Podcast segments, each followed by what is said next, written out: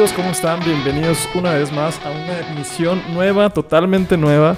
En vivo, estamos grabando totalmente en vivo. Transmitiendo en vivo. No, de hecho no. De hecho, no estamos transmitiendo en vivo, pero está chistoso cuando dicen eso, ¿no? Es como grabando totalmente en vivo, pues. Ajá, es extraño, ¿no? O sea, ¿Grabando en vivo, se dicen? Sí, ¿no, ¿no he escuchado que dicen eso? sí, pero no entiendo de qué otra forma no Grabas. puedes- grabando Pues muerto. puedes, si es con un auditorio en vivo, pues puedes gra- grabar en vivo y ya queda la grabación ahí para... Pero más, siempre grabas en vivo. Ah, ok, Así pero... es, pues, se refieren- en vivo, lo sí, que quieren sí. decir la gente. Ah, ok, pero no, no estamos. ¿Sí? está- ¿Sí? ¿Sí? No, A lo mejor se está no. estrenando el video en YouTube y si lo estás viendo en el estreno, te, te debemos unos chetos. Si, está- si estás, si estás viendo el estreno, dale me gusta al video. Sí. bien, bueno, Brayitan, ¿cómo estás? Bien, brother, gracias a Dios. Mejor de mi rodilla para los que tenían el pendiente. Sí. Ayer me volví a lastimar, pero de todos modos estoy un poco mejor. Pues es que le pegas mucho al ejercicio, amigo. Pues es- sí, y estoy gordito, que es lo peor, ¿sabes? O sea, porque estoy así como que mi, mi cuerpo quiere, pero al mismo tiempo... No, mi alma quiere, pero mi cuerpo dice, hasta aquí llego, bro. Esto es todo lo que te puedo entregar, ¿sabes? Es tu mente aquí y tu cuerpo. Ajá, exacto, entonces... No es- se, no se sincronizan. no, es un poco triste. La verdad, honestamente, muchachos. Roberto Moreno, ¿cómo estás? Ay, Excelente, Manuel Gómez aquí, muy contento, feliz de Roberto estar con Martínez. ustedes. ¿Cómo ¿Y tú, estás? Emanuel Gómez? Muy ¿Qué bien, tal? muchas gracias también aquí con un nuevo episodio que me gusta el tema de lo que vamos a hablar hoy. ¿Cuál es 58? El episodio no tengo ni la Creo que el menor idea. 58. Sí, episodio 58. 58, 58. Rata de dos patas se va a llamar. Ya, más de, más de un año grabando, este, llevando... eh, Casi al 60. Eh, ¿Qué piensan? ¿Qué piensan? ¿Cu- ¿Cuál ha sido la experiencia de 58 capítulos? Ha sido chido, ¿no? Ha sido bonito. Yo creo que se puede ver cómo incluso hemos, hemos cambiado, hemos mejorado, hemos... Hemos evolucionado Evolu- como podcasters. Definitivamente. Antes no teníamos video. Ahora ya Ahora tenemos tenemos como 20 video. capítulos con video. Ya, 20 más o Sí. menos. Le estamos echando ganas a la producción. Antes grabábamos en. Zoom. En Zoom, Eh, y y ahorita con ya los no. cuadritos gachos. Exacto. Yo lo disfrutaba. Sí, a mí también se me Antes, hace bien. pero- antes estaba Jaimico con nosotros, ya eh, no. Jaimico ya no. Por cierto, ¿qué pasó con Nos Jaimico? abandonó. ¿Quién se lo robó? No sé, pero se lo llevaron Se y lo está. llevaron. Entonces, sea que esté, sé que no está más feliz que aquí con No, nosotros. definitivamente busca. no, era un changuito muy feliz. sí. Era la onda, de- abría la puerta y todo el rollo. Sí. Sabía hacer unas piñas coladas buenísimas. Era buena onda. Era, un- era un buen amigo. Era un buen amigo. Un excelente amigo. Y hablando de amigos. Ah, qué Hablando. güey. eh. Oye, ¿y Roberto cómo está? ¿Y tú cómo estás? Ya le Ya, ya los Roberto. Atento al podcast, Sí, hermano. no, perdón, perdón, Emanuel. ¿tú Amigo, bienvenido. También ya le aquí. preguntamos. Sí, ya te preguntamos. Sí. Amigo, ¿en, en qué podcast estás? Ah, aterriza, aterriza. Perdón, muchachos, perdóname. perdóname, perdóname. Eh, y bueno, hablando de que Jaimico era un buen amigo, precisamente es el tema de hoy. Ah, mira. La amistad. Casualidad. La amistad. Y bueno, eh, estaba viendo en la semana salió el, el, el especial de Friends. ¿A ti te gustaba Friends, Brian? No. No manches. Ya, ya, ya. Vámonos. Se acabó el episodio. Es que, no, no es que no me guste, pero nunca lo he visto y además... o Nunca te llamó la atención. Nunca me llamó la atención. Sí he visto como que pequeños... la- así como... ¿Nunca te ha gustado una serie de sit comedy? Ajá, así de que me haya atrapado de principio a fin y haya visto todo. Office. cada uno. No, ¿Tampoco? menos, menos. Si he visto poquito Friends, mm, no he visto nada de Office. Así de sencillo. Entonces, sí está un poquito... No sé, triste, qué mm, triste. depende de nuestra audiencia si les guste o no. Ah, yo creo que eres...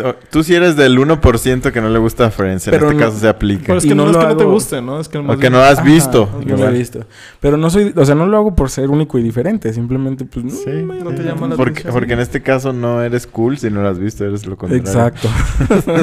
Pero por ejemplo, una vez con Robert vi How I Met Your Mother y me gustó un montón. Entonces, muy probablemente si le diera la dedicación a Friends de dejarle así ver tres capítulos a ver si me atrapa.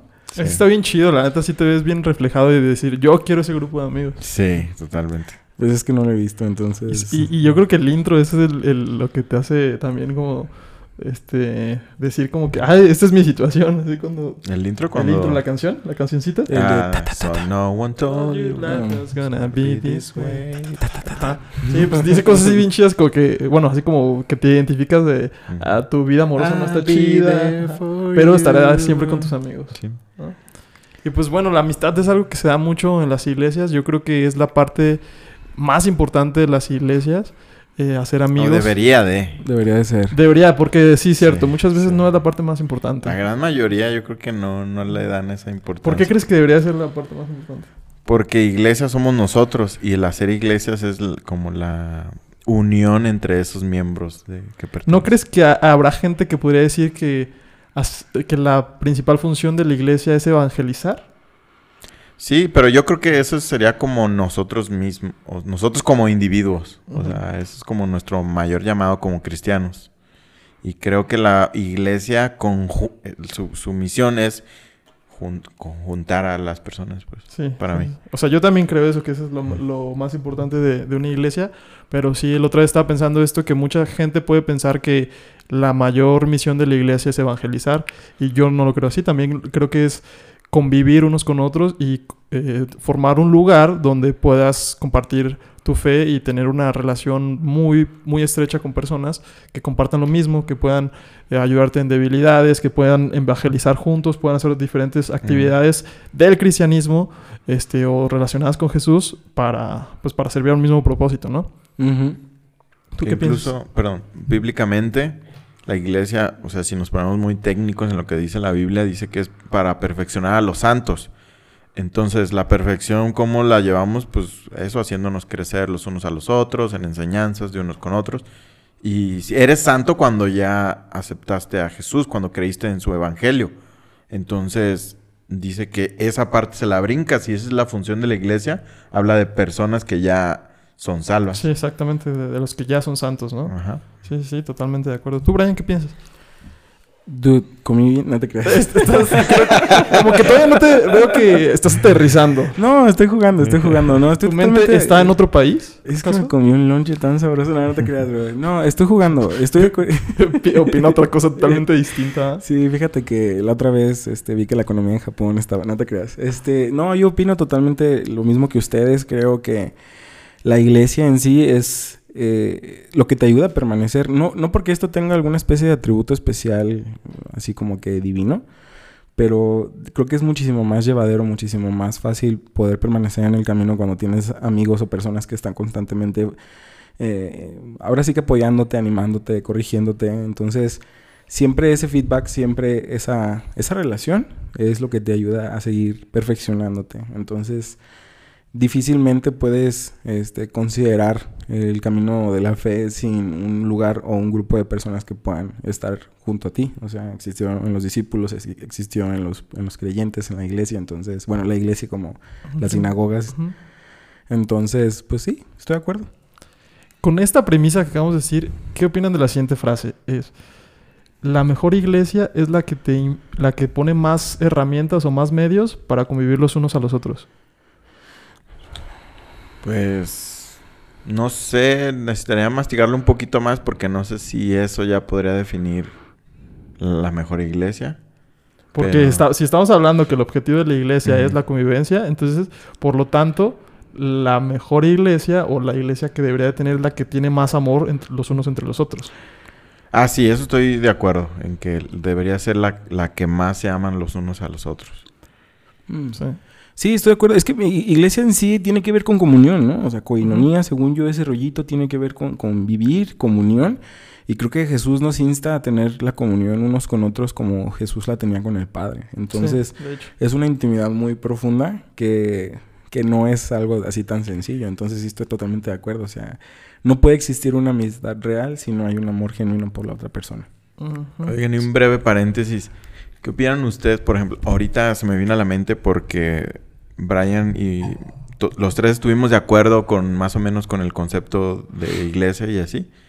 Y muchos que dicen, no, pues es que un podcast o una plática está más chida cuando piensan distinto y cuando se, se contraponen unos con otros. O sea, ¿qué les viene a ustedes eh, eso? Ay, yo creo que sí, sí, bueno, sí me gusta cuando hay opiniones encontradas, pero no por eso las tienes que forzar. O sea, pero creo que los amigos regularmente se hacen porque tienen gustos, ideas parecidas. Entonces, pues nosotros somos unos amigos haciendo podcast. Eh, yo creo que si conviviéramos con una persona que no es tan nuestro amigo, a lo mejor debería, eh, eh, estaría no tan de acuerdo con nosotros porque pues nos vamos haciendo afines de alguna u otra manera, ¿no? O vamos buscando personas que son afines a nosotros, a nuestros gustos, a nuestras ideologías. Y yo creo que por eso es, es este fenómeno que pasa. Pero en general, a mí sí me gusta ver un podcast o un contenido que tiene diferentes opiniones en lo personal. Sí. Sí, estoy de acuerdo. Cuando hay, me ha tocado que escucho podcast, es que me escucho con mucho eco, ¿eh? Ojalá que en la grabación no se escuche así. Pero me ha tocado que escucho podcast donde estoy empezando a escucharlo y pienso totalmente diferente a, a lo que está diciendo el, el- el- el director o, el, o el- que está hablando.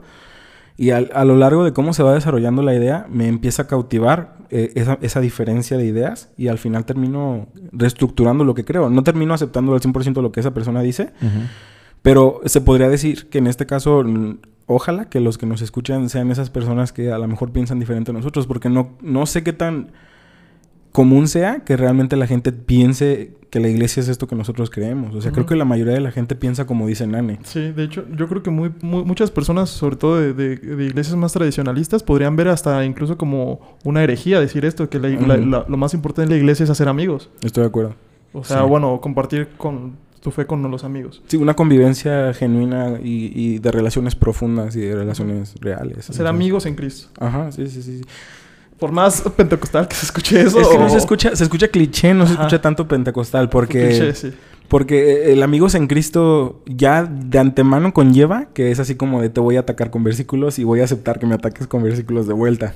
¿Sabes? O sea, no es una amistad en Cristo que tú digas, ah, qué chido, o sea, neta te amo porque estamos en este camino juntos, este, tratando de, de parecernos más a Dios, sino que es como de, hey amigo, te voy a pasar un versículo que justo te va a dar donde, donde- o sea, es así como de, me cae gordo esto de ti, no tengo el carácter de decir que me cae gordo esto de ti y te voy a pasar un versículo nada más para restregarte en la cara. O sea, eso, Pues es, sí. eso es lo que re- regularmente yo he visto que las amistades en Cristo significan. O sea, cuando no, no es como decir, ay, dude, a veces cuando hablas así me, me desesperas. O sea, y que, y que se lo puedas decir sin que la persona se ofenda y, y que le- lo, lo acepte, o sea, y te lo agradezca. O sea, siento que le embarran mucho, pues, ese tintillo ahí. Le dan así como que la vuelta para decirte. Sí. Pero vo- volviendo a tu punto, Robert, ¿tú qué piensas? Yo pienso que, que nosotros generamos una dialéctica, pero más que entre nosotros con el que nos escucha. Porque yo conozco muchas más personas que están en contra de esta manera de pensar nuestra que las que empatan con nuestro lineamiento de pensamiento. Entonces creo que la mayoría del- de los que nos escuchan hacen su proceso de dialéctica con, el contenido que generamos. O sea, nosotros somos normalmente la antítesis de la, de la, de la tesis que, que tiene la persona, el cristiano común. Por eso somos inadaptados. Sí, y, y no, no buscando forzarlo, porque nosotros, yo creo que, y yo en muchas posturas so- empato con la con el pensamiento Tradicional. tradicional. porque veo muchos podcasts que sí a fuerzas quieren ser disruptivos y lo que sea tradicional van en contra de solo por el hecho de ir en contra y o sea, me, también se me hace muy soso eso. de- Sí, Le tiran sí, a la forma, pero no tienen fondo. Ándale, exactamente. sí. Qué creativos andamos. Barras, Sí. barras. Y bueno, ¿ustedes cómo, cómo consideran que es eh, sano o más bien cómo uno puede ser un buen amigo de una persona? De entrada, ¿cómo conocemos amigos en la iglesia y demás? ¿Cómo es como realmente este, empezamos a desarrollar esas relaciones? Yo, yo creo que primero tienes que estar dispuesto a, a- a muchas cosas, pero tienes que llegar con disposición. o Sí, claro. Y para mí eso es algo que yo de, de antemano así, de, así, de lo primerito que veo es que la gente ahorita, o por lo menos a como yo lo he percibido en muchas as- eh, ocasiones, la gente no está tan dispuesta a hacer amistades como a uno Sí. le gustaría. Eh, Entonces- De hecho, la gente creo que no está dispuesta a ofrecer lo mismo que ella quiere recibir. Ajá, sí, de acuerdísimo. Muchas veces que acérquense a mí y yo no me acerco a nadie. Ajá. O sea, invítenme a todos los lugares, pero yo no me acerco a nadie a cotorrear. sí, Y estoy de acuerdo. la Biblia lo, lo contradice. Y es algo del sentido común. Es quien quiera amigos, ha de mostrarse amigos. La gente regularmente somos egoístas y no nos vamos a mostrar como... tan- no vamos a perseguir a las personas, sino queremos que nos persigan. Como que la gente espera esa, como que ese hipercarisma, o sea, que te cautive al 100% que digas, wow, ¿cómo se me antoja ser amigo de esta persona? Pero es, es bien difícil que tú logres ser esa persona, ¿sabes? O sea, Claro. como que siempre queremos encontrar a ese, a ese amigo chido que sabe escuchar, que está siempre ahí, pero uno serlo es bien complicado. Sí, claro. Sí, yo creo que va muy de la mano con eso que mencionas, con lo que por ahí dicen mucho del pensamiento reductivo, que nosotros eh, simplificamos a, a, los demás y queremos que los demás nos perciban con la complejidad que, te, que tenemos. Ujú, sí, Entonces sí. vemos a, a todos los vemos muy simples, o sea, deseamos que los demás hagan eso y nosotros pues somos tan complejos que en, en nuestra manera de vernos a nosotros mismos que sentimos que, que los demás tienen que hacer esa función y nosotros recibirla pues. Sí, claro. Sí. Y, y aquí es este uno de los, de los principales puntos que se da donde la gente realmente no convive tanto con otras personas porque piensan que, que no tienen que hacer nada para ser amigos, simplemente tienen que estar ahí. Y no, realmente sí es buscarlos, es buscar, es buscar. Y cuando analizas a las personas que tienen muchas, muchos amigos, te das cuenta que eso es lo que hacen. Es realmente sí buscan a las demás personas. O sea, analiza a las personas que son muy sociables y así. Puede ser que no desarrollen amistades tan, tan fuertes las personas muy sociables, pero a las personas que tienen muchos amigos, de verdad, buscan mucho a las personas. O sea, analízalo, analízalo. Ah, este, es una, está busca, buscando constantemente a las personas, está constantemente preocupándose por ellas y demás. Sí, yo creo que obviamente hasta por hasta por probabilidad, ¿no? O sea, si tú constantemente estás abriéndote a los demás, eventualmente vas a encontrar gente que se sienta cómoda cerca de ti y que sí procure fortalecer o afianzar ya una amistad más profunda, que si eres una de esas personas que te sientes como el protagonista de una historia en la que pues obviamente la gente se tiene que acercar a ti porque eres tú. Sí, exactamente. Nosotros queremos ser los protagonistas de todas las historias y ya es como vivimos en nuestro mundo y todos los demás se nos tienen que acercar, ¿no? Ah, exactamente. ¿Y cómo, cómo se puede hacer crecer una amistad? O sea, ¿cómo es, ¿cuáles son las bases para crecer una amistad? Así como este, cosas prácticas que nos puedan decir, o no prácticas, simplemente cosas que ustedes consideran importante para una amistad. Pues creo que antes de ten- tendríamos que ser conscientes de querer hacer crecer una amistad. Porque pienso que la mayoría de las personas ni siquiera piensan en eso, no toman conciencia de quiero hacer crecer una amistad. Simplemente viven el día a día resolviendo sus problemas, sus situaciones, buscando, no sé, su vida normal, pero nunca se hace una conciencia conciencia de quiero tener una mejor relación con, con mis amigos. Claro. Entonces creo que sería el paso número uno, es que la persona tuviera el deseo de hacer crecer una... Que ambas una partes, ¿no? Ajá. Ya dijeras uno y, y el otro puede transmitir eso a- con sus acciones. Claro, lo ideal sea que, que tus- tú y tus amigos quisieran los dos fortalecer una amistad, que normalmente para mí o se da en piloto automático o no se da muchas veces. Sí, sí, sí. Yo digo que pasando tiempo. Pasando O tiempo con la persona. Sí, o sea, porque de- ¿cómo lo vas a poder conocer si no pasas tiempo con, con esa persona? O sea, entonces, se hablaba de, de lo mismo, ¿no? Estar dispuesto, querer, querer crecer una amistad y, y, pues también esa disposición o ese deseo también se refleja en, en cuánto tiempo pasas realmente con ellos. Sí, claro. Y también yo creo que eh, hay muchas personas que brincan y brincan de amistad, ¿no? Y no profundizan en una sola amistad. Sí, sí. Es que, es que sigue siendo ese, ese como ese problema general, así como de, ah, yo soy el protagonista y, y esta persona ya no me hace sentir bien, pum, la voto. Entonces me voy con otra persona que sí me hacer sentir bien. Y es que eh, yo creo que muchos no mm, consideran su concepto de amistad una relación muy superficial y dices, pues así, es la amistad así. Y así la conocen y nunca se han planteado que existe otro tipo, otro tipo de amistad que realmente es más profunda y que tienes una relación con una persona verdadera, que no necesariamente es tu pareja o tu familia. Entonces pienso que la mayoría de las personas limitan una relación más profunda a, con tu pareja, con tu familia y ya. Y no se dan cuenta que puedes tener una relación igual de profunda con tus amigos. Y pues dicen, ah, pues así está bien, así estoy ok con eso. Sí, claro. Y, y yo creo que, que- que la amistad, ahorita que tocaste el tema de la amistad y la pareja, porque muchas veces se confunde como el tipo de amor que se tiene que dar, pero yo creo que sí hay una gran diferencia, porque en la amistad de pareja, excepto cuando estás casado, yo creo que sí tienes, sí puedes poner como un límite de ya no quiero seguir, y si tú te acercas a mí, yo voy a poner mi distancia.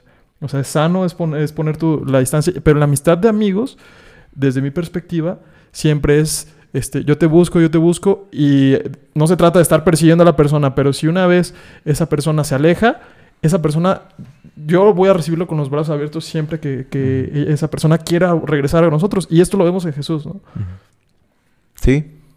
Interesante. ¿Tú, no- ¿Tú crees eso, Brian? Creo que no te veo tan de acuerdo. Es que no entendí muy bien cómo diferencias la amistad de pareja. O sea, cómo, cómo primero... El amor de pareja al amor de amigos. Ah. Porque para mí el amor de pareja eh, no es algo que se dé incondicionalmente. Porque sí tiene que haber una reciprocidad.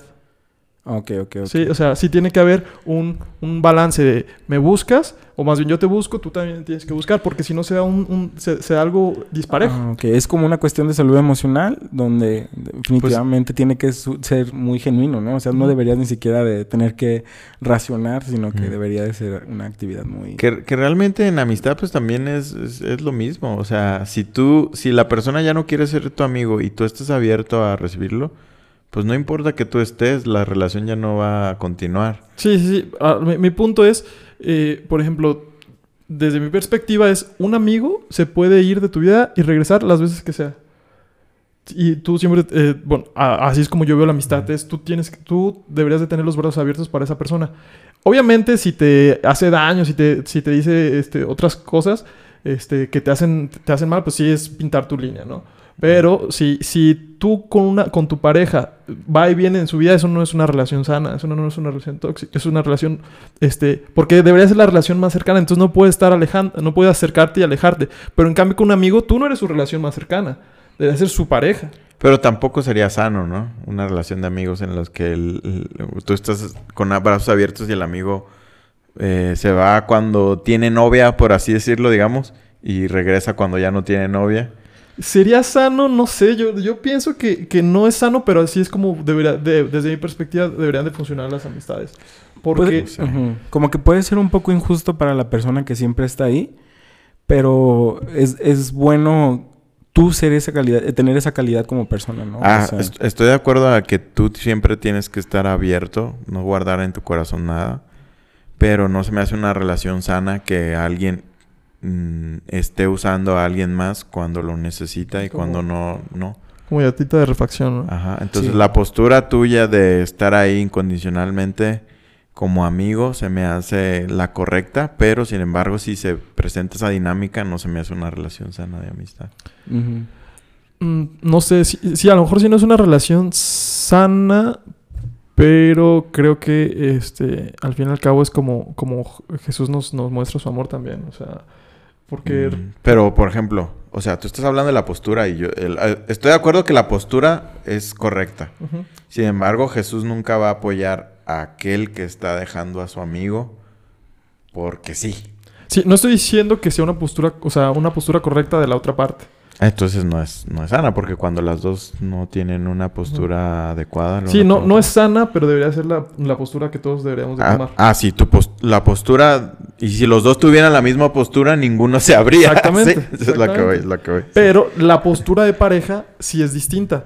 Porque si una pareja se va, una persona se va, pues ya se va de, de tu vida y creo que sí ya, le- ya no pudiera volver a entrar. Digo, es- cada, cada caso es un caso. Sí, son muy específicos, ¿no? O sea, Pero- no podemos generalizar. Ajá, sí, pero este, creo que así es como lo ideal para tener relaciones sanas desde mi perspectiva. Porque una persona que está entrando y saliendo de tu vida de una manera amorosa sí te afecta demasiado. En cambio, un amigo, por ejemplo, no, no les pasa que un amigo les contesta a los tres días y ni siquiera te das cuenta. A- a- que- o sea, a mí, a mí- a mí se me pasa que una persona, un Yo sí conocido... me agüito.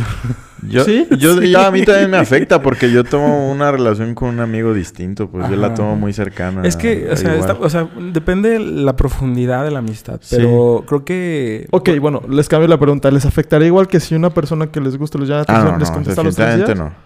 No, igual no. no. No, no, no, definitivamente Es no. que, es que ahí, ahí siento que... Es que a veces ni siquiera como, como amigo... eh, y no es que no le prestes la importancia, es que simplemente es como que estás en otro canal, ¿no? O sea, es como que... este Sabes que la relación va a estar ahí, va a estar fuerte la relación en cuan- cu- cuando hables. Y entonces... Sí está gacho, no es cortés. No estoy diciendo que se tenga que hacer. Mm. Pero muchas veces... Obviamente, no es la misma relación, pues no es como... Ah, no, no es la misma, no es la misma. pues. Definitivamente no es la misma, sin embargo, creo que ese concepto de sé que va a estar ahí, para mí es tóxico.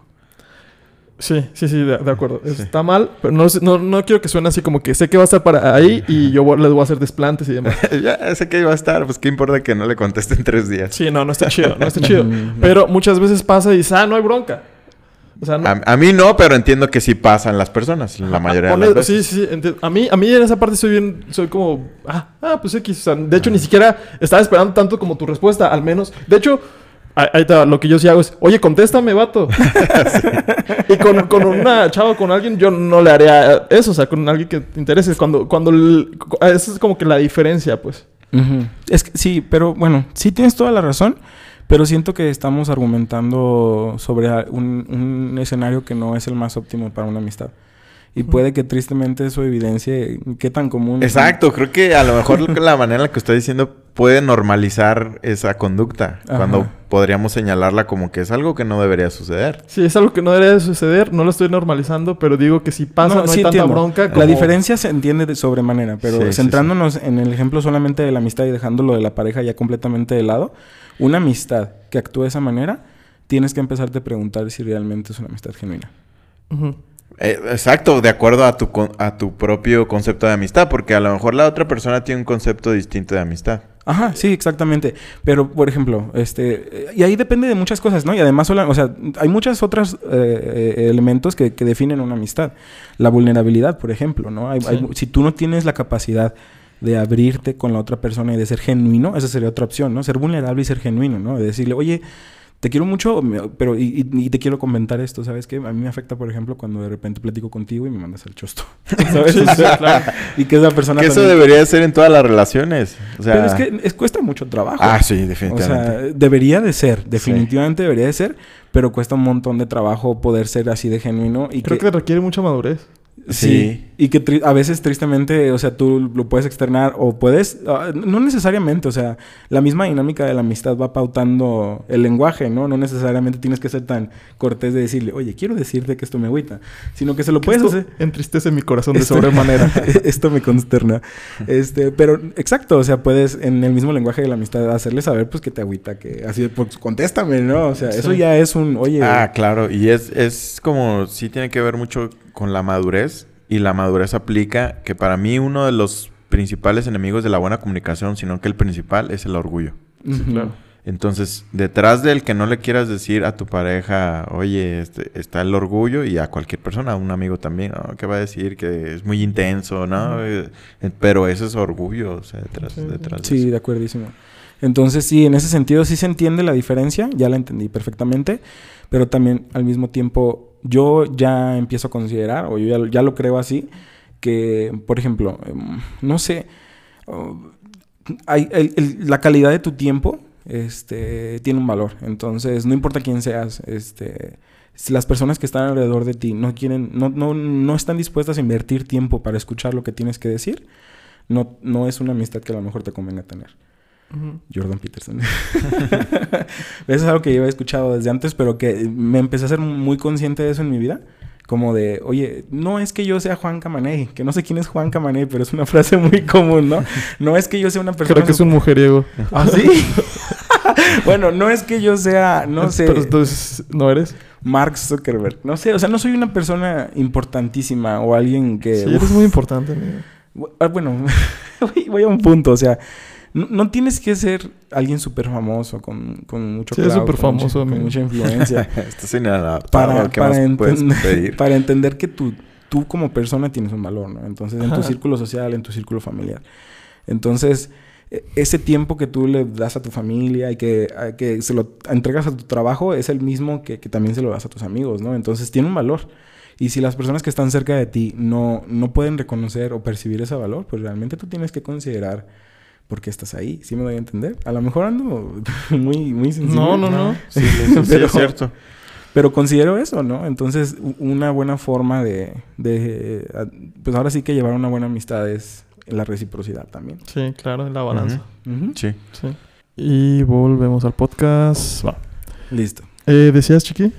Pues eso, ¿no? Que una amistad se, también se lleva. Sí. O, o- sí, podríamos decir eso, ¿no? El, el ecosistema donde una amistad puede florecer o puede crecer de una forma más saludable es en el, en el terreno, en el suelo eh, fértil de la reciprocidad.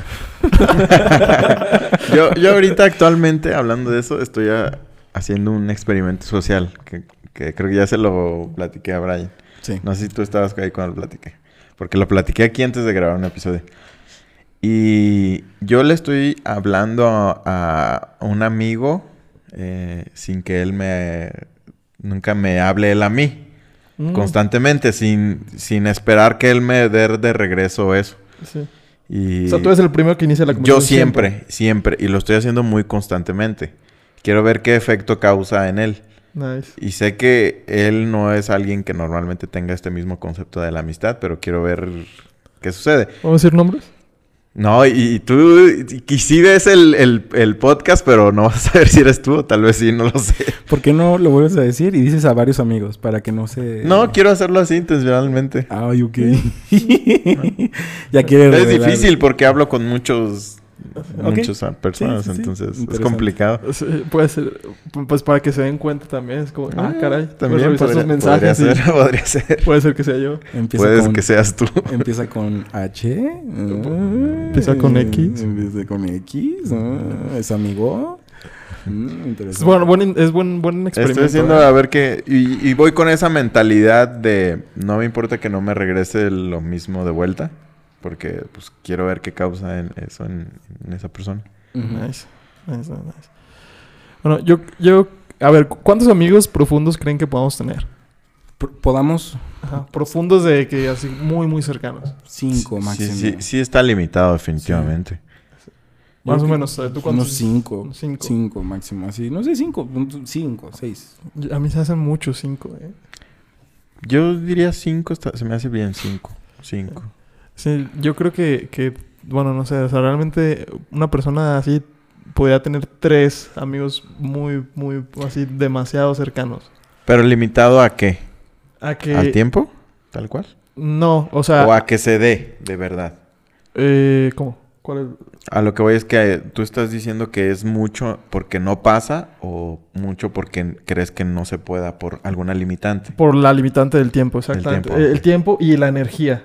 Porque un amigo o una persona te, te consume energía y tiempo. Y sobre todo, o sea, un amigo que le cuentes tus problemas. Un amigo que te puedas divertir con él. Un amigo que esté en las pedas y en los pedos, como dicen, ¿no? Este, Pero es que puede ser la misma persona. O sea, de pueden ser las Pues, mismas. es lo que personas. O sea, sí, estas características es de una sola persona. O sea, de las personas muy cercanas a ti. De una persona... O sea, dices, ¿cuántas personas pueden reunir todos estos Exactamente, requisitos? Sí. Exactamente. ¿Cuántas personas a tu alrededor reúnen estos requisitos? Que cuando hay una bronca sabes que va a estar ahí. Que cuando hay este, un, un evento importante sabes que va a estar ahí. Pues pon tú que a lo mejor de esas seis cualidades, supongamos que son seis cualidades imaginarias, cumplen con cuatro, para mí es un amigo cercano. Incluso con la mitad, con tres. No, yo, yo creo que te debería de cumplir todas esas para que sea un amigo Eso muy sí ya cercano. lo veo complicado. Eso sí ya lo veo complicado. Pero yo puedo aceptar que a lo mejor es una persona que aunque quiere, o aunque... sí, o o podemos sea, definir eso. ¿Qué es un amigo cercano? Pues, eh, bueno, o sea, vamos a... Mira, vamos a quitarnos de lado a la gentecita religiosa que está así como de no lo han dicho, no lo han dicho. ¿Qué? Un amigo que te acerca a Dios, que te comparte la palabra, que te contrasta, que te confronta. Eso ya, se da por entendido. ¿Ya? ¿Ok?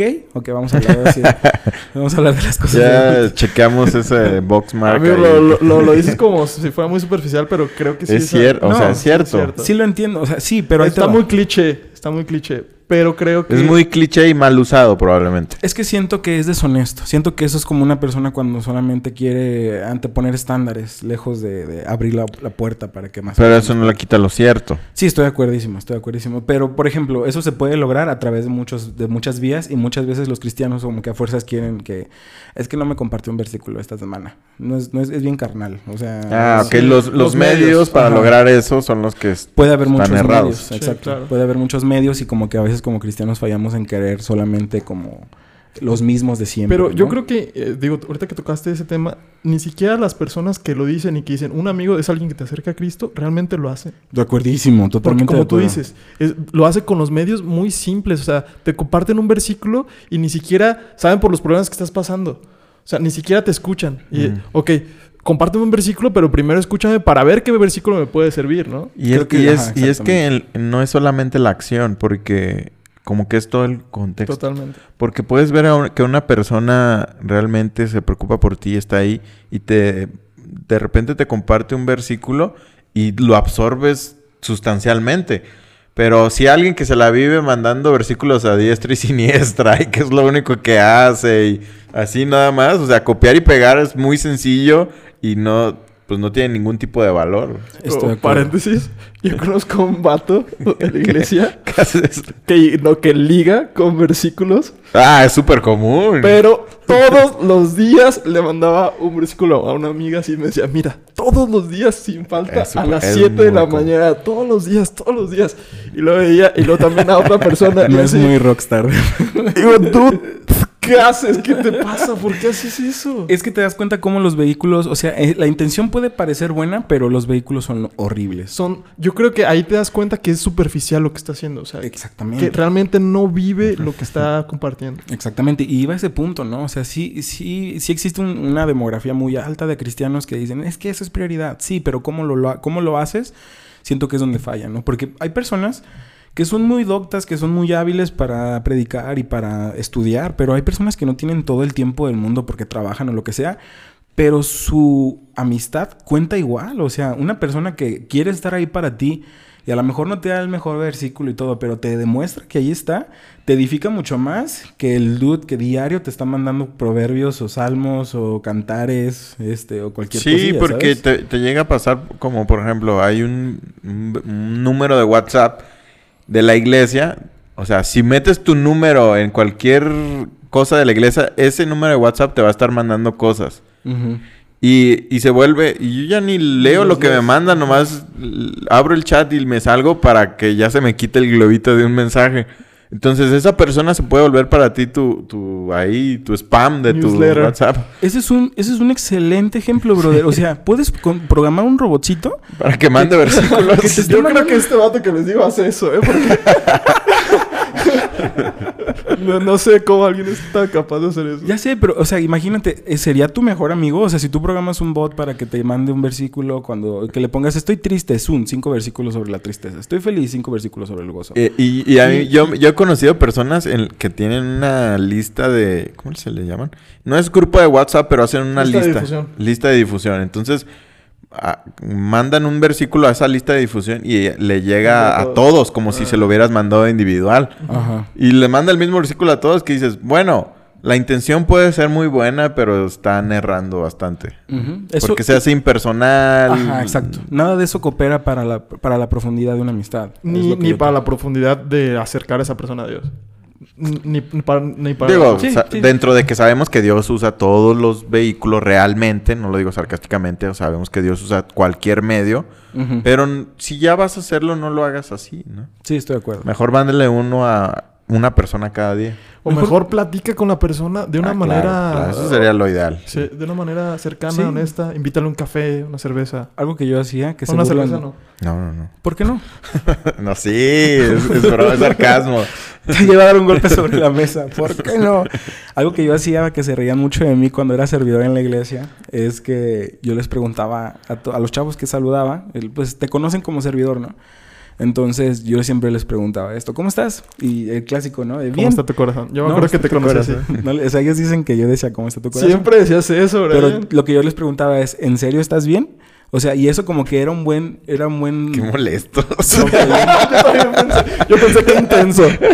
Puede ser intenso, puede ser molesto, pero fue la ocasión para que muchas veces muchas personas realmente me dijeran, "Ah, ¿sabes qué? Es que la neta, esto o aquello o aquello. Y, Sí. y prefiero ser el intenso que neta, como que ah, tiene totalmente de acuerdo. el deseo de, de neta saber cómo conocer a la estás. persona. O sea, porque neta es así como de... Yo era servidor y decía, estas personas vienen de su chamba. O sea, yo de alguna forma estaba como en el privilegio de que tenía el tiempo de servir. Yo decía, pues por lo menos que se sientan que... de- que por lo menos hay alguien que sí se preocupe de... Sí, estoy de acuerdo porque porque normalmente esa respuesta es muy de reflejos. ¿no? Incluso la Ajá. pregunta es muy... ¿Cómo estás? Bien. Bien. ¿y tú? Ajá, Ajá. exacto. Pero a lo que voy es, ¿por qué se me hace muy molesto? Porque a alguien que realmente tengas tú, que tú tengas una relación lo suficientemente cercana, no hay tanta necesidad que le preguntes, ¿en serio estás bien? Ay, mi hijo, pues sí, para sí. que te- Sí, pero sí, sí, son pocas, pero Ajá, es, invasiva la pregunta, sí. sí. es invasiva porque normalmente va para una persona con la que no tienes esa Sí. confianza. esa- Por eso existe esa pregunta cómoda, es cómo estás. O sea, la neta, eh, ¿qué- qué- para qué decimos cómo estás? O sea, es, es- es un... Es para es un rompehielos. es un Sí, rompe- es un es un- iniciador de conversación. Ajá, Ujú, sí. exacto. Es para sentirte cómodo, para saber qué decir. O sea, porque ni ni siquiera es un iniciador de conversación. Muchas veces naces, ¿cómo estás? Y te vas. no manches. No, o sea, ¿cómo- ¿cómo estás? y ni siquiera te responde y ya te fuiste. ¿Cómo estás? Bye. No, ¿Cómo estás? Bien. ¿Y tú? Bien. Ah, mucho gusto. Ahí nos vemos. Ya, ya, Me dio gusto verte, hermano. Y ya. Boom. Así no, es. pero por ejemplo, también depende del tiempo en que lo hagas, ¿no? Por ejemplo, en mi caso era ya después de, de la predicación, ya cuando se quedaban los que se quedaban a platicar, yo decía, pues es ahora, es ahora el momento de... Te quedas uno a uno con la persona. Sí, uno a uno, o en el grupito, sí, uno a uno. Regularmente era uno a uno cuando hacía esa pregunta. Sí, este, usted está sí, no, pues todos con así. 10 personas. sí. ¿Cómo están? Sí, estoy Realmente bien. ¿Por estoy qué me lo bien. dices? ¿Y por qué estás llorando? No, sí, pero yo trataba de hacerlo. Entonces, yo, además, bueno, ahí les va. Eh, eh, Sácalo, sácalo, amigo, sácalo. Yo, yo no tenía muchos amigos cuando no era cristiano. De hecho, sí, tenía tres amigos. Y no eran amigos como que realmente cercanos, ¿no? Era con los que jugabas Xbox y, y con los geeks de, de la prepa, ¿no? ¿Y los conocías personalmente o eran virtual? Pues, no, no, en la prepa. Éramos como que el- los de la esquinita, el emo, el emo gordito, que era yo. eh, ¿Eres el emo gordito? el metalero, el, el que le encantaba jugar Xbox y, y el... el y tú eras, tú eras esos, No. esos tres, ¿verdad? Las cuatro personalidades. y el que iba al gimnasio. No, se llamaba Carlos Alberto, Lalo, Messi, Marcial, pero le decíamos Messi y yo. Ah, era muy bueno, ¿o qué? Era buenísimo para Sí. jugar fútbol. Este, ahorita que es físico-culturista. Messi, si llegas a ver esto, saludos. Leo Messi. Marcial. Entonces éramos, éramos nosotros cuatro, ¿no? Entonces esos fueron mis amigos, pero realmente no eran amigos, pues que cumplieran esta parte tan importante que decimos de acercarte a Dios, ¿no? Entonces, cuando yo decidí este, a- a integrarme chido a jóvenes a la iglesia, pues sí dije, quiero ser amigos. Entonces, como que yo siempre tuve ese mindset de ese amigo, ese amigo, ese amigo, ese amigo, ese amigo, ese amigo, ese amigo. Y, y cuando pasa eso es cuando te das cuenta de qué tan difícil, neta, es hacer una amistad genuina. O sea, es bien complicado, brother. Es, es algo que no, no sé, o sea, ya hasta que haces un esfuerzo consciente, te das cuenta de qué difícil es. Creo que es más difícil que hacerte una pareja. ¿Un real amigo? Creo que es más difícil Sí, porque, estoy de acuerdo, sí, porque estoy de acuerdo. todas las personas más o menos empatamos en lo que es una relación de pareja. Y además una, una O sea, relación con de pareja... sus cosas distintas. No, y creo que hay más información sobre cómo llevar una buena relación de pareja De- que como de re- Y- buena- cómo llevar una relación buena de Totalmente. Y una Sí, relación claro. de pareja tiene un incentivo que no tiene una relación de amistad, que es la atracción física.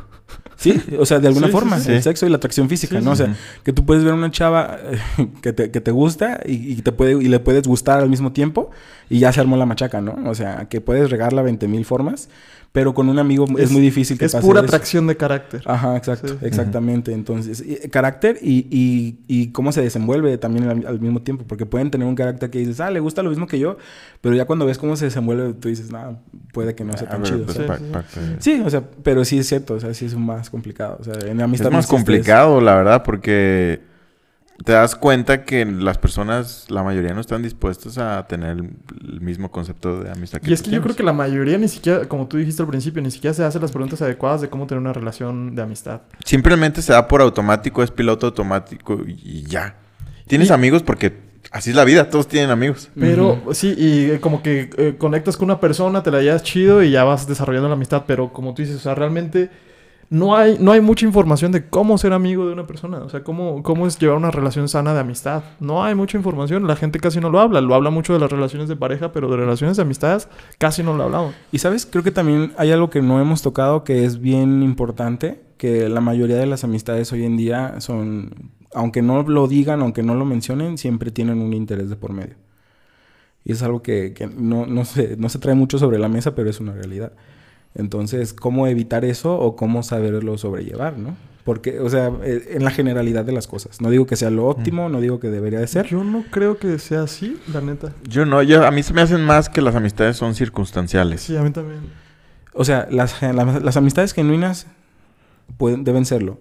Pero las amistades generales, o sea, los amigos con los que te topas, no los que quieres, no los que desarrollas, pero las amistades que la gente le dice amistad, son personas que están contigo porque tienen un interés en común. Es que yo creo que todos tenemos un interés, o sea, un interés de otra persona y no se me hace algo mal, o sea, y muchas veces lo vemos como algo negativo y es yo estoy contigo por un interés, que es un interés de cómo me hace sentir, De convivio. de convivio, de que estás ahí cuando, cuando este, estás ahí para mí, pero eso también tiene que ser recíproco y yo no lo veo que sea algo malo, porque si, si tú no tuvieras nada que ofrecer a mi vida, yo no, la verdad es que no me, no, no, No, está, no sería tu amigo. Exactamente. Y tan crudo como eso suena, es la realidad.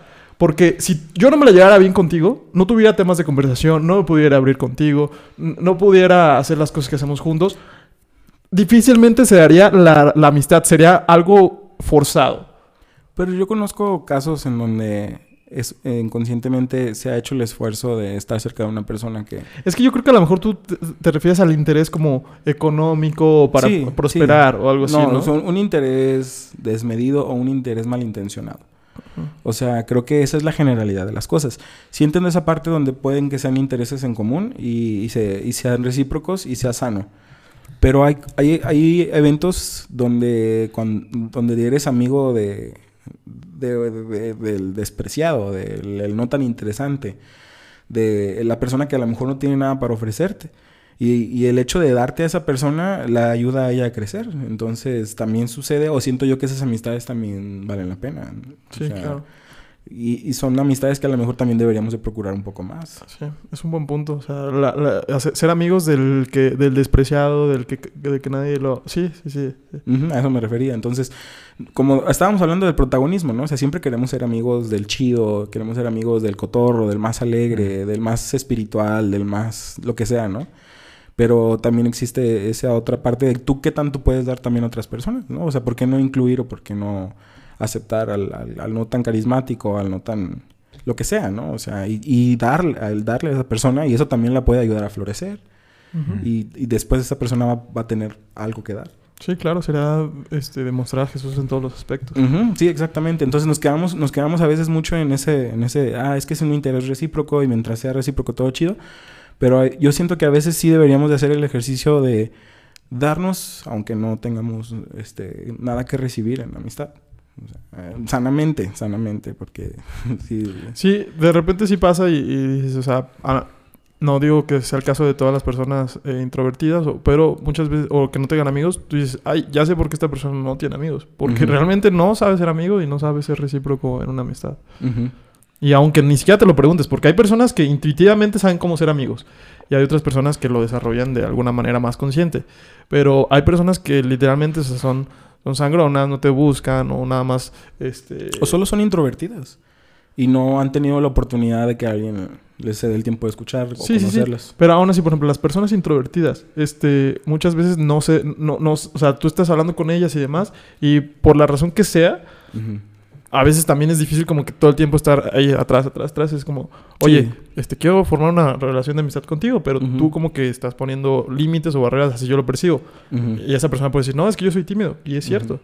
Pero también es como cansado para la otra persona, ¿sabes? Sí, nunca ha sido mi caso. O sea, curiosamente las personas tímidas con las que he convivido sí han sido personas que realmente solo necesitaban un poco de tiempo para poderse desenvolver chido.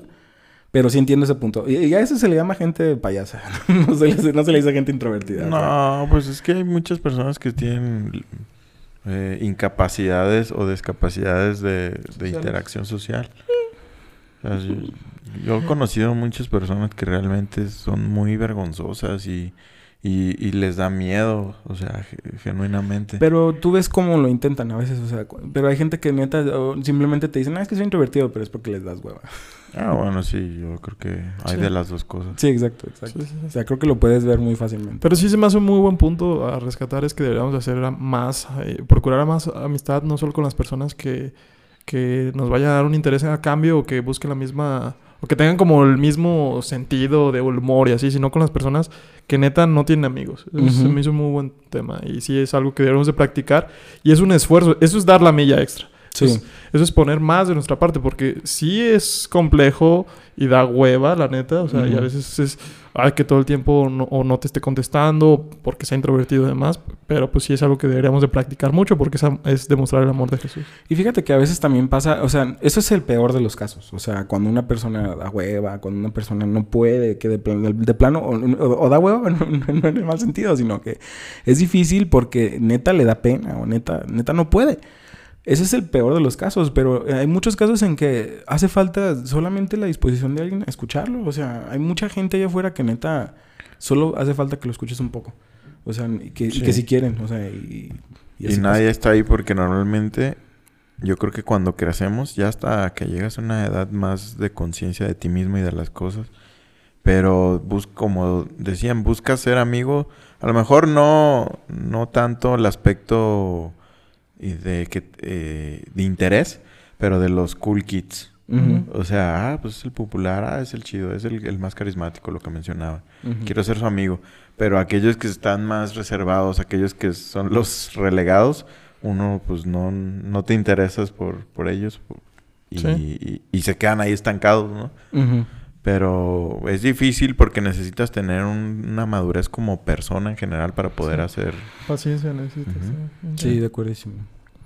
Sí, es muy bueno. Y, y yo creo que eh, justo con el tema de la amistad, es yo creo que la manera en la que más podemos reflejar a Jesús con las personas que no, no eh, conocen, no, no la conocen como nosotros. O sea, como la amistad, hay, hay algo en la amistad que tú reflejas cuando estás cerca de Dios, que las personas sí lo empiezan a notar, empiezan a decir como, este, pues yo quiero tener esa amistad que esta persona me está mostrando, ¿no? Porque realmente sí creo que la, la- la amistad genuina de una persona que conoce a Jesús eh, con otra persona que no conoce a Jesús, pero que es una amistad verdadera, sí se nota. A mí sí me lo han dicho. Este, Ah, ok, sí, eso es un muy buen punto en el que tú estás tocando, ¿eh? Porque creo que muchos cristianos, es la mejor manera de acercar a alguien eh, a la fe de Jesús. totalmente de acuerdo.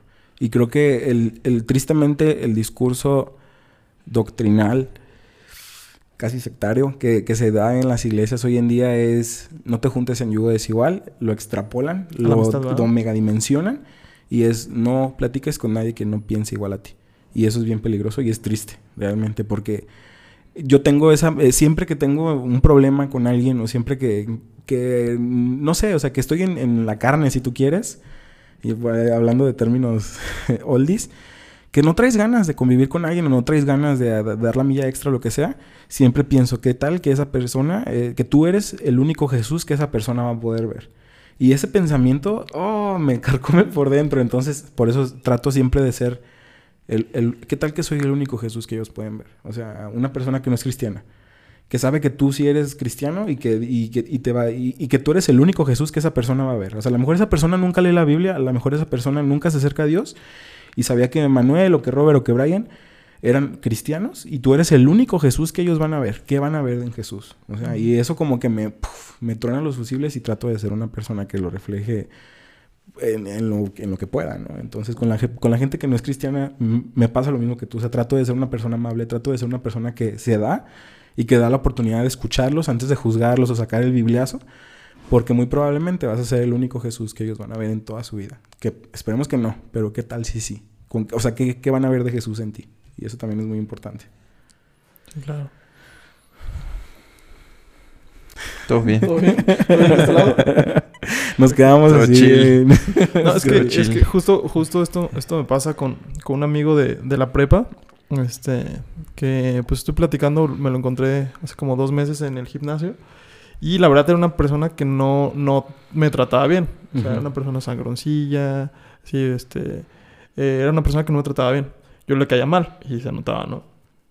Y justo me lo encontré. Y el vato, pues no estaba, no está en la mejor posición de su vida ahorita, ¿no? Y pues empezando a platicar con él y todo, y este, y pues se me hizo, se me hizo, este, al principio pues era una persona que tampoco me caía bien, pues obviamente Ujú. era como que él, él me trataba mal, pues yo no lo voy a tratar bien. Sí, exacto, te quedaste con él, mano. Ajá, sí, y, y por, fue la persona que más me cayó gorda de la prepa, yo creo. Este, Qué y- curioso, ¿verdad? Sí, bien curioso. Y me lo encontré y lo vi y dije, ay, lo voy a saludar. Ahí llegué, lo saludé y empecé a platicar chido con él y me dijo que estaba pasando por un- una etapa de depresión, que se había juntado con una, una persona Mm. y demás. Entonces, pues empecé a, a- decirle, ah, mira, fíjate, yo estoy haciendo esto y la verdad, si te sirve, este, pues ya. Porque también le estaba yendo mal en su negocio y ya yo le empecé a decir como dos, tres tips. Estoy haciendo mantras. estoy, estoy meditando. No, yo le empecé a dar, dar como dos o tres tips de, de lo que yo creía que podía funcionar en su negocio y, ah, suena bien. Ah, este, y así. Este, y pues ya después, eh, platicando más con él, le me dijo, oye, este, quería decirte esto, eh, eh, noté muy chido que te acercaras así. Ujú. Wow. Este, qué, padre que, que por, por aplicar los conceptos de, de, de- de Jesús, de, de, de ir- dar la milla extra, este, pues esta persona puede ver que hay un Jesús, hay Jesús en mí, ¿no? Hay Ujú. Jesús dentro de mí. Entonces esa, esa, esa parte creo que es la manera más efectiva de, de demostrar a, a- a lo que creemos, pues. Exactamente. Con nuestras acciones y con nuestra forma de, de ser. Este, siendo amigos con los que no son este, nuestros, con los que son nuestros enemigos. Exactamente. Y pues, este. A los que ahorita ya sé que por dentro están diciendo, no, es que Jesús dijo que quién sabe qué, que bla, bla, bla. Bueno, porque aplican la de la manzana. Una manzana podrida en una canasta, podría todas las manzanas. No sé si tienen, o sea, yo siento como la voz del el cristianismo tradicional atrás de mi cabeza Sé gritando. libre, amigo, sé No. libre. Sí soy libre, o sea, soy libre porque yo actúo en base a, a lo que yo he experimentado de Dios, pero estoy seguro que mucha gente no está de acuerdo con lo que dice Manuel, con lo que dices tú o lo que digo yo. Porque dicen, es que el evangelio es el que salva y si tú a esa persona no le predicas el evangelio no es salva. Discúlpame, pero si esa persona tú llegas y la atacas directamente, muy probablemente ya no quiera volverte a escuchar. Dude, Daniel Javid tiene una frase buenísima que dice: Muchas veces decirle a la gente que según Pablo, según Pedro, seg- no va a ser suficiente. Tú tienes que ser la Biblia vida, vi- Ajá. viva de los que no la de las que no la leen. Esa frase se me hace matoncísima. Y es que es, es consecuente. Si realmente buscas que la palabra de Dios sea vida en ti, vas a ser como Jesús. O sea, tu manera de ser va a ser como Jesús. Y si eres como Jesús, no vas a llegar a bibliazos, porque Él nunca llegó así. O sea, llegó con compasión, con misericordia, con empatía. Y esa era su manera de, de- de aproximarse a aquellos que lo necesitaban, pues. Entonces, yo creo que es un consecuente. Si yo, más bien, si no estamos haciendo esto, si nuestra vida no está reflejando un carácter de Jesús empático, eh, un carácter de Jesús relajado, sin, sin ataduras de minuciosas, sin llegar a decirle a, a la prostituta, estás en pecado y te vas a ir al infierno. Si, si, si- si no estás siendo un reflejo de, de Jesús con empatía, amor, compasión, y no quiere decir compasión desde un punto de superioridad, sino porque todos somos dignos de compasión. Si no estás haciendo eso, quiere decir que algo no estamos haciendo bien. Estamos demasiado enfrascados en nuestro marco teórico de la doctrina cristiana. No, totalmente. marco moral también, ¿no? O sea, lo que percibimos como marco moral, porque es bien difícil cumplirlo. O sea, te percibes a ti mismo con cierta justicia que realmente no, no tenemos. Sí. Y pues bueno, ya para, para cerrar el, el punto, creo que. eh, sí- para cerrar el tema, creo que sí es importante cuidar las amistades, obviamente. Digo, para no dejarlo también así como. es- esto sí es lo que, lo que es algo muy personal. Y que no creo que ustedes estén en desacuerdo. Pero sí tenemos que cuidar mucho nuestras amistades cercanas. Porque sí son las que. eh, pues hay una frase que dice: No, tú eres el promedio de las cinco personas con las que más convives. Y es bien cierto. Este, incluso el promedio en todo, en cuánto ganas, en cómo te relacionas con los demás, en, en muchísimas cosas te das cuenta, ah, estos son amigos y tienen como una, este, una similitud, ¿no? En, en muchas cosas.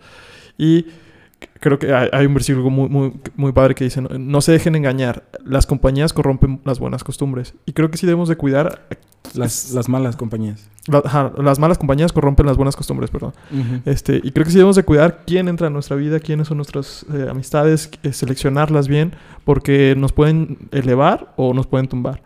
Entonces, esa parte yo sí también se hace bien sin, sin ser al extremistas como tú dices. O sea, puede ser un muy buen amigo de una persona que no es cristiana.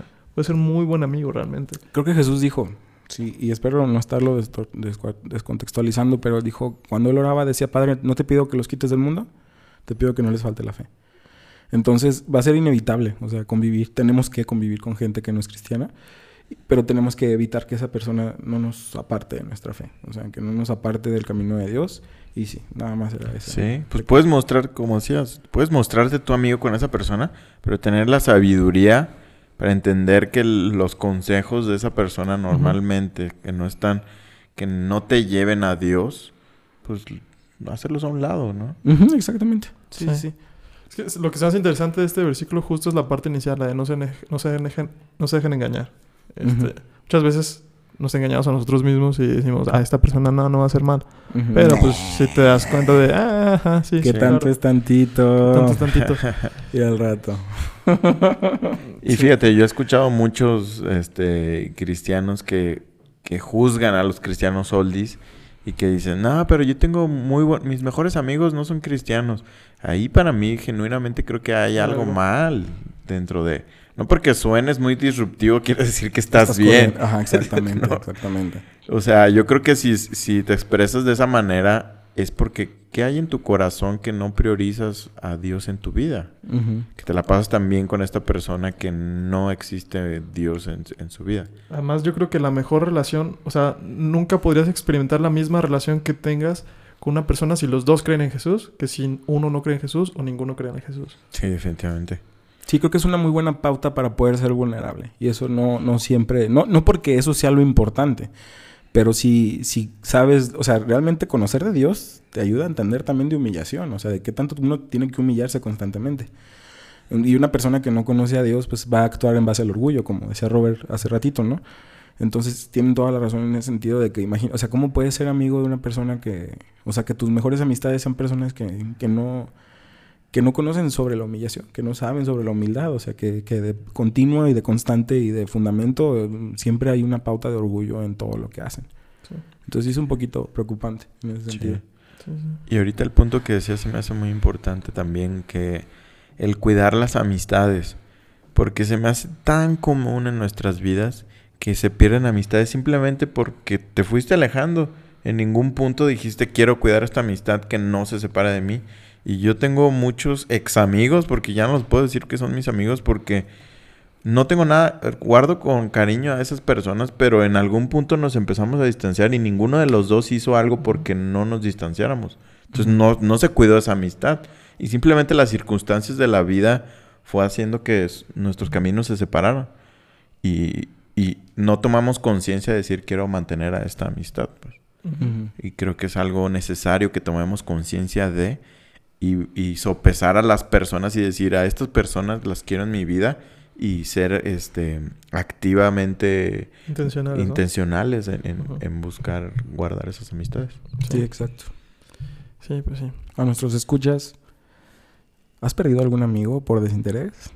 ¿Has dejado ir alguna amistad que te edificaba solamente por tu trabajo, por las amistades de, no sé, del mundo? Esa es una buena pregunta para reflexionar también. Este es el podcast perfecto para que vayas y le escribas, hola, ¿cómo estás? Perdón por desaparecer de tu vida. Y que le digas, mira, déjate paso un podcast y le mandas este Ajá, podcast. estaba Ey. escuchando este podcast y me Me acordé, acordé de ti. ti, exactamente. Ey, estaría chido como actividad, incluso si quieren tomarlo también como no- nosotros tres, como un reto de hablarle a un amigo que hemos perdido confianza, bueno, que hemos perdido contacto, perdón. Este, y pues a dar, manda un mensajillo, oye, me acordé de ti. Sí. Amigo que sea. Tú Y- mándale al Messi. Y le manda, ah, Marcial, sí, claro que sí, claro que sí. De hecho, a mis tres amigos se los voy a mandar a de, "Ah, cuando tengas chance, hablé de ti en mi podcast. ¿Qué onda, mi Messi? Eh, ¿qué onda, Messi? ¿Cómo Cuando nos estás? echamos una reta. no, sí, era un crack el vato, ya me acuerdo. También para el fútbol americano era buenísimo, buenísimo. Sí, un crack, un crack. Y pues que les manden este, este podcast ahí a una persona que, que se acuerden y empiecen a platicar y a fomentar otra vez esa relación. Que la neta, yo creo que las relaciones de amistad es lo más chido que una persona puede experimentar en cuestiones de, de pues de relaciones humanas. Este, yo también la de la pareja, pues, pero la amistad tiene un toque especial, ¿no? O sea, como dicen, nadie regresa triste de una reunión con amigos. Y No, exactamente, ¿no? O sea, es súper bonito, pero también, por ejemplo, la Biblia dice, amigo, hay más unido que un hermano. Entonces, No hay más grande amor que este que aquel que da su vida por sus amigos. Exactamente. Entonces, creo que incluso, por ejemplo, hay amistades que duran más a veces que incluso los matrimonios o que los noviazgos. ¿no? Ah, sí, estoy seguro de O eso. Sí, sea, sí, entonces, sí, sí. ne- neta, creo que es, es bueno que reestructuremos la importancia de las amistades en ese sentido, ¿no? O sea, porque, por ejemplo, en mi caso sí fue de esa, de esa manera, ¿no? O sea, Y, y- y creo que las amistades profundas, porque muchas personas pueden vivir toda la vida con amigos que nunca les cuentan problemas. No les Sí. cu- o sea, creo, y- creo que muchas personas viven su vida sin experimentar una verdadera Sí. amistad. Pero Sí, sí, sí. yo creo que una profunda amistad, cuando le cuentas tú un, sec- un- algo, un pues algo en lo que tú estás batallando, ahí un ya pecado se, también. un, ajá, un pecado, sí. Este, ahí ya se pro- rompe una amistad, una, una barrera. Este, cuando le cuentas otra cosa, no sé, por ejemplo, algo más sencillo, ¿quién te gusta? Ya se rompe una barrera. Entonces, Sí. cuando más te vas abriendo a la persona, más, más se van rompiendo barreras y más te vas acercando a esa persona. 100%. Y la otra punto que también ahorita me acordaste. Es más difícil encontrar a alguien que se alegre genuinamente cuando te va bien en cualquier área que alguien que, que te quiera ayudar cuando estás mal. Porque como que existe esa, no sé si envidia, egoísmo, que es innato en el ser humano de cuando a alguien le va bien, no alegrarte genuinamente. Sí. Entonces muchas personas, por eso muchos dicen, no compartas tus éxitos o no publiques tus éxitos, porque las personas son... La envidia, envidiosos. ¿no? Ajá, exactamente. Y yo creo que ese es un área en la amistad que también tenemos que concientizarnos de eso y, y ser intencionales en, en tomar la mente. ¿Realmente estoy sintiéndome feliz, alegre cuando a mi amigo le va bien o no? O, o busco ponerles trabas o busco, ahí le aviento un pseudo consejo que realmente le da para abajo en lugar de animarlo y de expresarle cuán, cuán contento estoy por, por que le vaya bien en ciertas cosas. Hay un comentario agresivo pasivo. también. Exactamente, porque supuestamente se disfrazan de, de buenos deseos y así, y tú alcanzas a, a distinguir, "Ay, no lo siento tan genuino, no siento, porque no sé, y, y- y- y yo creo que es algo del ser humano ese, esa percepción que tenemos innata, que no tan fácilmente nos pueden engañar cuando alguien nos dice algo. Entonces yo creo que es mejor cuidar, ser sin, buscar en nuestro corazón y que seas sincero en, en nuestros deseos. De acuerdo. Sí, sí, sí. ¿Algo que agregar, muchachos? Nada, se me hizo muy bonito el episodio. Estuvo, estuvo chido. La Sí. amistad siempre es algo buena y, hablar de ella de una manera este, cristiana creo que se me hace súper súper chido. Este, buscar fomentar más la relación con, con Jesús y eso automáticamente eh, nos va a traer mejores relaciones en toda nuestra vida. Este, siempre lo hemos comentado, ¿no? La, la relación más importante que tienes va a ser con Jesús y, y automáticamente todas las relaciones van a, a, a ir, ir este, cayendo por su propio peso y van a ir acomodándose si tú haces lo que Jesús dice, ¿no? Acabo de tener un pensamiento muy revelador para mí. Por lo menos en mi mente fue así como de... ¿Por qué? Creo que tu relación con Dios es un reflejo de cómo relacionas con tus amistades. Y a veces muchos cristianos tienen amistades muy robóticas porque su relación con Dios es muy robótica. Uf, Puede ser, ¿eh? uf. Me quedé así de, "Ah, Hay que tuitear eso, ¿eh? Tuitea eso, hermano. perro tuitazo, ¿no? Sí, creo que sí, ¿eh? O sea, la gente tiene relaciones robóticas porque tiene una relación robótica Dios con. Dios. Entonces está heavy, ¿no? Sí, puede ser. Gracias, Name, conectaste esas neuronas.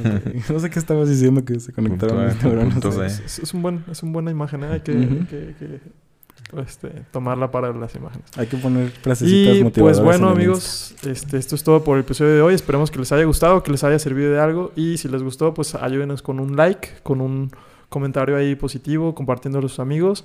Y esperemos que les sigan este, haciendo de ayuda estos podcasts. Eh, y pues si tienen algún tema que quieran ustedes eh, tratar, pues ahí háganos saber en los comentarios en Instagram o, o en YouTube. ¿va? Y pues sería todo. ¡Ah! Gallito Oye, hijo, ahí. Oye, hijo, oye, hijo, sería todo, hijo. Y pues sería, todo, por- todo? Y pues sería todo por el episodio de hoy, amigos. Chao. Adiós. Venga.